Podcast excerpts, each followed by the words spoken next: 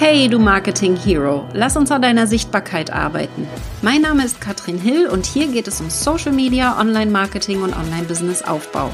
Mein Motto ist Think Big. Wenn du etwas willst, dann schaffst du es auch, weil du es kannst. Happy Weihnachtswoche.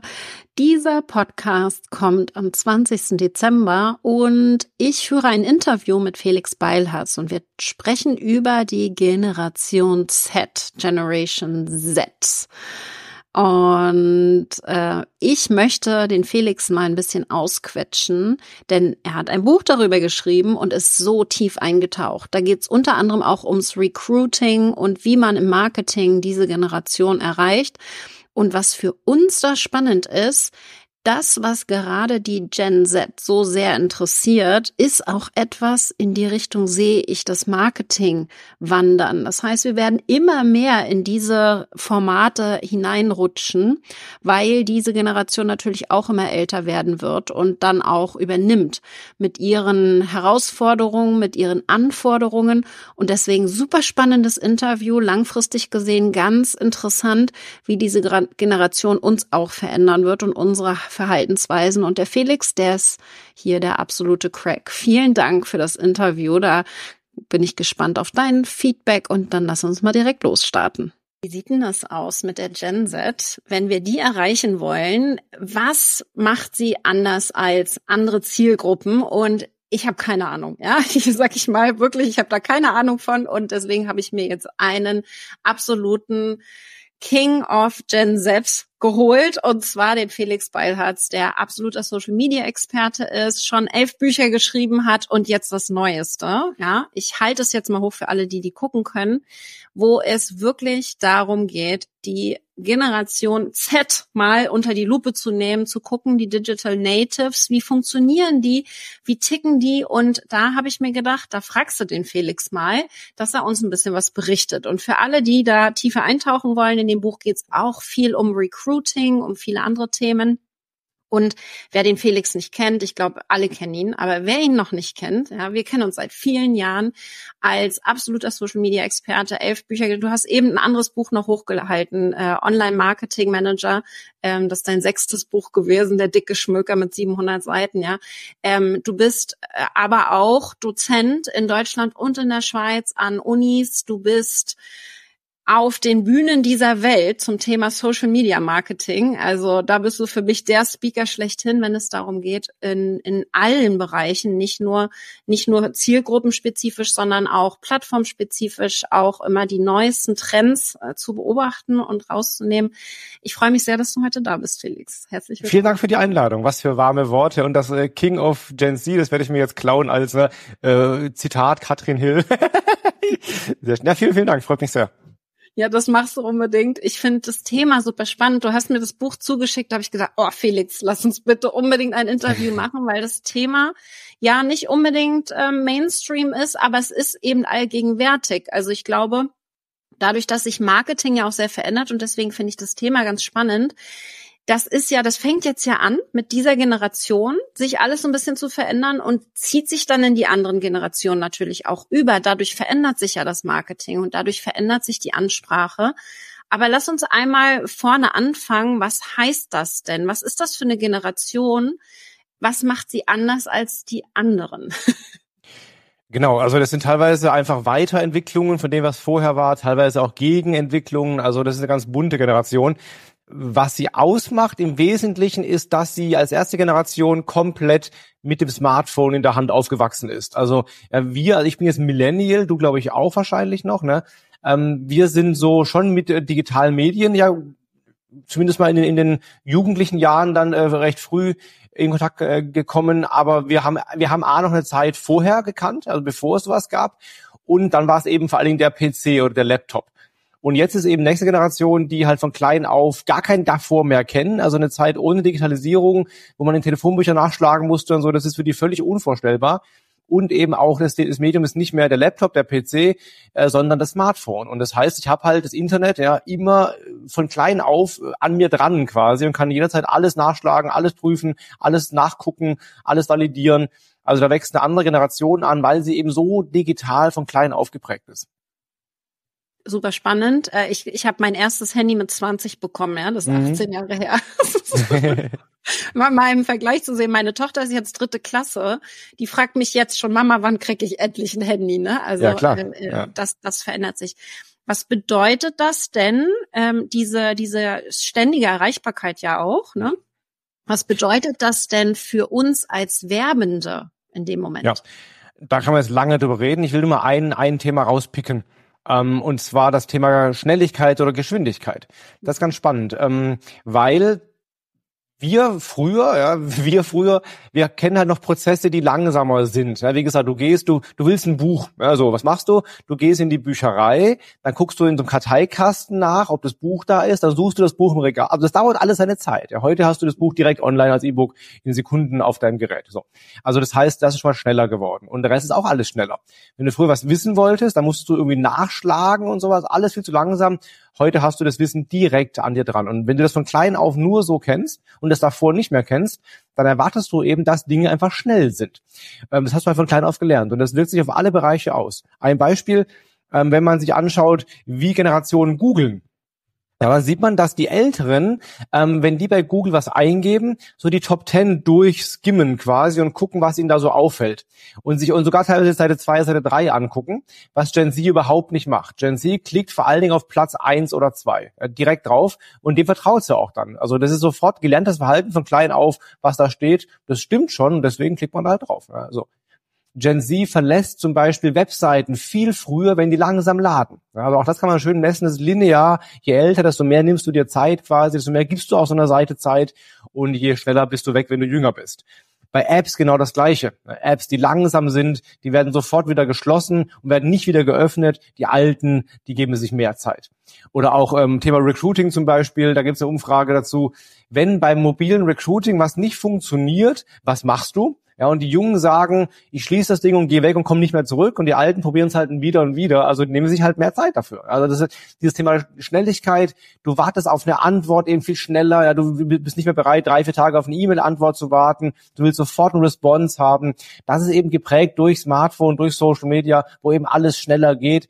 Ähm, das prägt sich oder entwickelt sich jetzt in jeden anderen Bereich auch rein. Und das prägt Marketingbedürfnisse und Ansprüche auch sehr, sehr stark. Du hast, äh, das ist ein schöner Titel in deinem Buch, die anspruchsvollsten Kunden aller Zeiten, Fragezeichen. Was bedeutet das denn?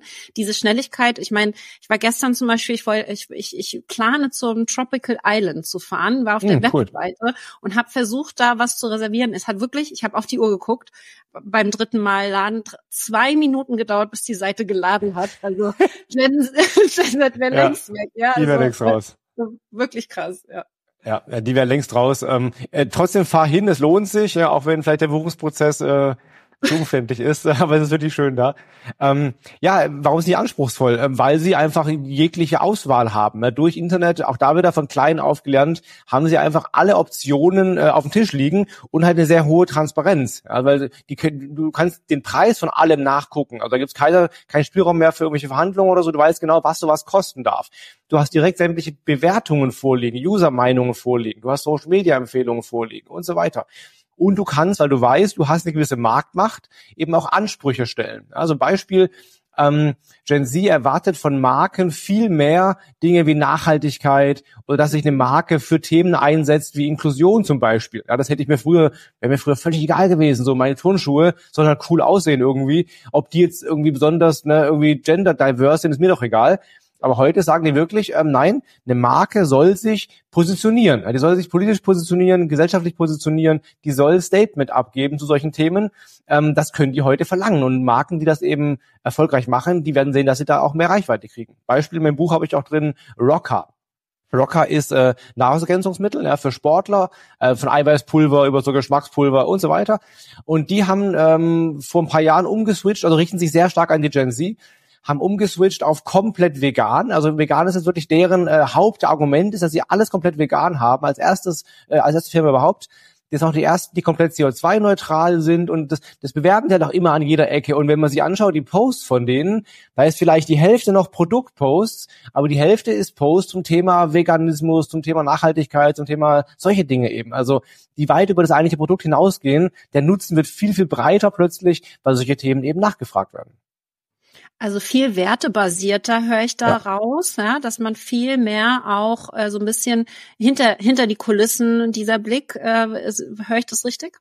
Ja, ist richtig. Das trifft mit Sicherheit nicht auf jeden zu. Und es gibt auch da die Hardcore-Consumer-Leute, ne, die, die alles egal ist. Fast Fashion so als Beispiel. Das gibt es natürlich auch.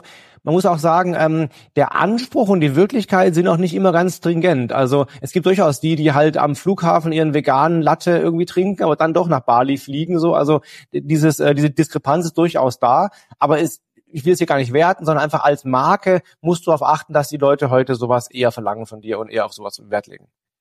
Ja, ganz spannend. Und wie siehst du da den Einfluss der Influencer? Weil das ist natürlich so ein Riesenthema, äh, das kannten wir vor 20 Jahren noch nicht, ne? Also gab es schon ja. auch, aber wurde nicht so genannt. Ähm, aber wie, wie beeinflusst das auch Marken und Marketing vor allen Dingen, wie das betrieben wird für diese Generation?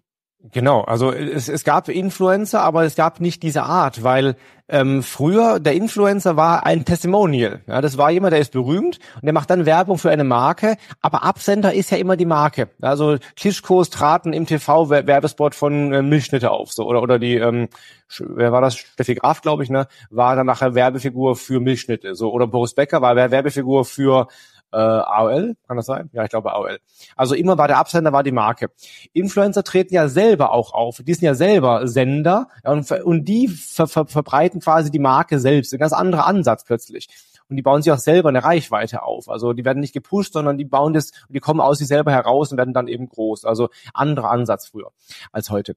Und das wirkt sich aus, ja. Also tatsächlich, wenn man da fragt, wem glaubst du, ne, dann sagen bei den jungen Leuten viel, viel mehr, dass sie Influencern mehr glauben als Marken, als bei älteren Generationen. Auch wenn du fragst, ähm, hast du schon was gekauft, was ein Influencer empfohlen hat oder ein Blogger oder ein Vlogger empfohlen hat? Dann sagen auch da wieder die Jüngeren linear viel, viel mehr Ja als die Älteren. Also das Vertrauen ist deutlich größer und auch die, der Einfluss ist deutlich größer. Also dieses Influence, der Einfluss, den sie ehrlich haben sollen, der ist bei den Jungen deutlich mehr ausgeprägt. Auch da gibt es natürlich wieder kritische Meinungen oder kritische Stimmen bei den Jungen, die das gar nicht mehr glauben. Das gibt's auch alles völlig klar. Aber die Tendenz ist ganz klar, wenn du jung bist, glaubst du Influencern viel, viel mehr als einer Marke und bist auch weniger markentreu und mehr Influencer-treu. Ganz spannend. Das heißt, wenn, ähm, wenn also jemand irgendwie heute Marke A und morgen Marke B empfiehlt, ich glaube mehr dem, was der sagt, als ich der Marke selber glaube. Also ich bin viel wechselbereiter. Deswegen ist auch die Markenloyalität bei jungen Leuten viel geringer als bei älteren, weil ein Teil davon ist eben, weil die Influencer einfach auch switchen ne, und die Marken äh, ähm, nur, nur, nur zeitweise begrenzt empfehlen. Und dann gehe ich quasi mit. Ich gehe mit zur neuen Marke und bleib beim Influencer, bleib aber nicht bei der Marke. Super spannend.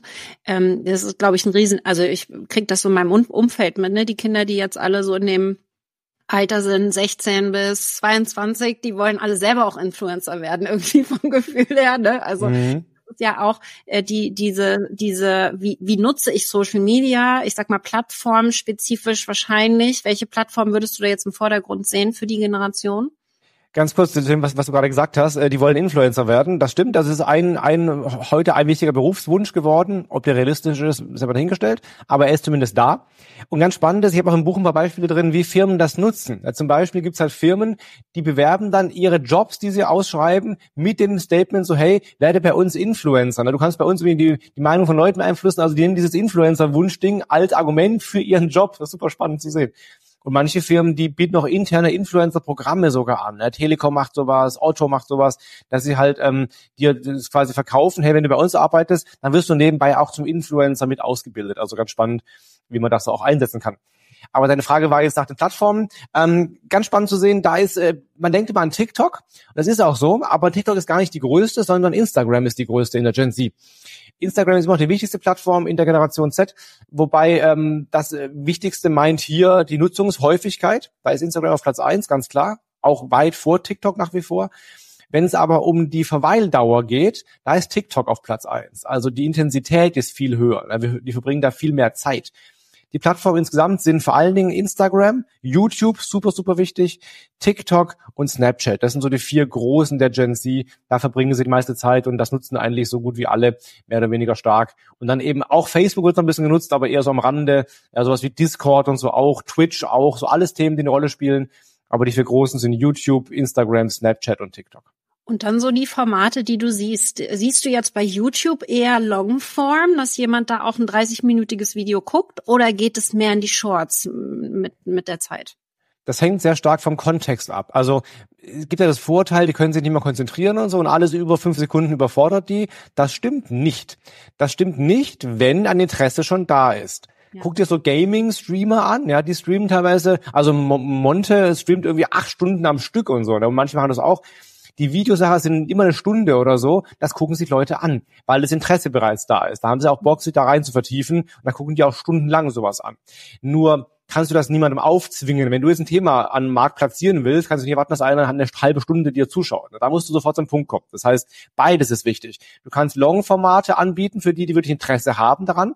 Und die ganzen Influencer machen es ja alle so, die ganzen YouTuber, ne? auch Christian Solmecke und so, das sind immer so 10, 15, 20 Minuten lange Videos, der, der, der Parabelritter und so, die machen alle lange, ja, ähm, lange Abhandlungen zu, aber zu Themen, die halt spannend aufbereitet sind. Wenn du aber ein Thema neu in den Markt pushen willst, wenn du Leute proaktiv erreichen willst, die dich noch, noch nicht kennen und so, dann musst du mit ganz kurzen Inhalten reingehen. Dann will ich nur ein paar Sekunden, ein Statement, eine Botschaft, ein Witz, irgendwie ein paar Sekunden, 18, 15, 20 Sekunden. Äh, da würde ich jetzt nicht direkt versuchen, irgendwie mit dem vier, fünf Minuten langen Werbevideo da irgendwie zu, zu punkten. Wenn man das macht, gibt's auch ein gutes Beispiel für, Hilton hat das gemacht, die haben als erste ein zehn Minuten langes Werbevideo bei TikTok veröffentlicht. Ähm, findet man auch, wenn man googelt danach oder sucht danach das ist, wie gesagt, ein Werbefilm, der ist zehn Minuten lang, aber guckst du rein, siehst du ein enorm hohes Aktivitätslevel im Video. Das geht alles wahnsinnig schnell. Es sind Dutzende Influencer drin, die sich abwechseln. Es ist ein ständiges Aktionslevel. Also es ist eben, es sind quasi ganz, ganz viele acht Sekunden Clips aneinandergereiht, aber in, in Form eines langen Videos. Also sehr geil aufbereitet. Das heißt, kurze Clips auf jeden Fall bei Reels, bei Facebook Reels auch, bei YouTube Shorts, bei TikTok, super, super wichtig die Long-Formate vor allen Dingen für eine Zuschauerbindung, ne, für längere Themen halt, oder wenn du es machst, dann aber so aufbereitet, dass ich Lust habe, da auch länger dran zu bleiben. Ja, super spannend. Also ich sehe das ja auch, die, die, das bewegt sich alles sehr und geht sehr ins Entertaining, ne? Also ja, dass absolut. du da jetzt so ein langweiliges äh, Headshot-Video hast und äh, da zehn Minuten erzählst, funktioniert halt nicht mehr da wird Entertainment, da ist dann ein riesen grünes Maskottchen, das umherrennt und irgendwie eher stolpert, als dass es dir erzählt, was gerade gut läuft oder so. Ne? Also es muss Spaß machen, es muss entertaining sein, es muss die Menschen mitnehmen. Ich verstehe das ja immer noch nicht, dass man irgendwelche Gaming-Videos acht Stunden lang jemandem zuguckt. Ja, also ich, ich, äh, ich habe selber nie, nie gespielt, aber äh, ich finde das Wahnsinn, inwiefern das die diese Generation so sehr fesselt. Siehst du da äh, den Trend? Äh, sehen wir nur noch die stolpernden Maskottchen oder, oder kann sich das nochmal verändern? Also es gibt ja auch seriösere. Ich habe vorhin Christian Solmecke genannt. Ne, der macht das noch relativ ruhig, ähm, dass er wirklich nur vor der Kamera sitzt und eben dann online irgendwas zeigt. Der hatte, der hatte relativ wenig Schnitte und so drin und relativ wenig Action drin. Trotzdem funktioniert es mit fast einer Million Abonnenten mittlerweile. Aber auch der bereitet halt seine Themen sehr unterhaltsam auf. Also du hast Lust weiterzugucken. Er macht viele Teaser und so und äh, was gleich alles kommen wird. Also auch der bereitet es entsprechend auf. Aber sonst ja, wenn du mal guckst, ähm, Rezo zum Beispiel, wenn Rezo seine Videos macht, auch die seriösen, die ernsten Videos, die Recherche-Videos, achte mal darauf, wie die Videos produziert sind. Da hast du nicht Rezo, der eine halbe Stunde lang erzählt, du hast ständig irgendwelche Einblendungen, irgendwelche Schnitteffekte, dass er mal eben neben die Kamera irgendwas sagt, so dass irgendwie ein Soundeffekt kommt. Also du hast immer irgendwie so ein bisschen Aktivierung drin. Ähm, das wird, denke ich mal, auch so bleiben. Also es muss nicht alles ein Comedy-Level sein, wobei Comedy schon mega gut funktioniert und unterhaltsame Inhalte einfach die, die, die besten sind. Aber es muss eben ja abwechslungsreich, äh, aktivierend sein. Ein langweiliges Firmenvideo, sage ich mal, ähm, das wird heute schwierig. Ja, das äh, kann ich mir sehr gut vorstellen. Ähm, du bist ja sehr tief auch in dem Buch, ähm, gehst ins Recruiting rein. Vielleicht magst du es einmal an, äh, wir haben es eben gerade schon mal kurz gesagt, worauf man achten kann, aber ähm, wenn es darum geht zu recruiten, also jemanden reinzuholen ins Team aus der Generation, ähm, das Anziehen haben wir jetzt ein bisschen, aber wie halten wir denjenigen auch in dem, in dem Unternehmen, wenn er einmal da ist? Ja, wie bleibt er im Unternehmen? Wie motiviere ich den? Ja, also zum Recruiting äh, super, super wichtig. Zwei Sachen ganz kurz. Erstens, ähm, Platz eins, wie sie Jobs suchen, ist immer noch Google. Also sei bei Google offenbar mit deinen Jobs. Das ist nach wie vor die Hauptquelle, nicht mehr die einzige, aber es ist die Hauptquelle, wie man also als junger Mensch nach Jobs sucht. Also bei Google sichtbar sein, bei Google Jobs drin sein, super wichtig. Und dann geht das Thema Employer Branding los. Ne? Das heißt, du willst auch abseits von denen, die jetzt gerade suchen, müssen als Marke einfach bekannt sein, dass wenn sie dann mal suchen, dann auf dich halt stoßen. Und wenn sie eh dann dich finden, dass sie halt mehr über dich finden und dich verstehen lernen, das haben, sie, sie, lernen dich kennen als Marke. Das ist immer super wichtig. Ähm, Employer Branding ist das, was Leute anzieht und auch Leute hält. Also bei einer starken Employer Brand, die was tut, das, äh, die wird Leute eher halten können. Aber dann geht es auch um Fragen, äh, wichtiger Punkt ist Führung. Also wenn du fragst, äh, wie halte ich junge Menschen, Führung ist das mit das Wichtigste überhaupt. Und da gibt es sehr große Unterschiede von dem, was die Gen Z erwartet und dem, was sie tatsächlich bekommt oder zumindest was sie fühlt zu bekommen. Und was die Gen Z möchte, äh, überwiegend ist ein partizipativer Führungsstil, ja, dass sie mitentscheiden, mitgestalten, mitbestimmen können. Ähm, eine Augenhöhe ist immer ein wichtiger Punkt, also solche Dinge. Ähm, äh, das kriegen sie nicht. Also wenn du sie fragst, was willst du, sagen dir fast alle partizipativ. Wenn du fragst, wie sehr kriegst du das, da ist der Abstand bei der Gen Z von allen Generationen am höchsten. Also die haben am wenigsten oder haben den größten Abstand zwischen dem Führungsstil, den sie gerne hätten und dem, den sie wirklich bekommen.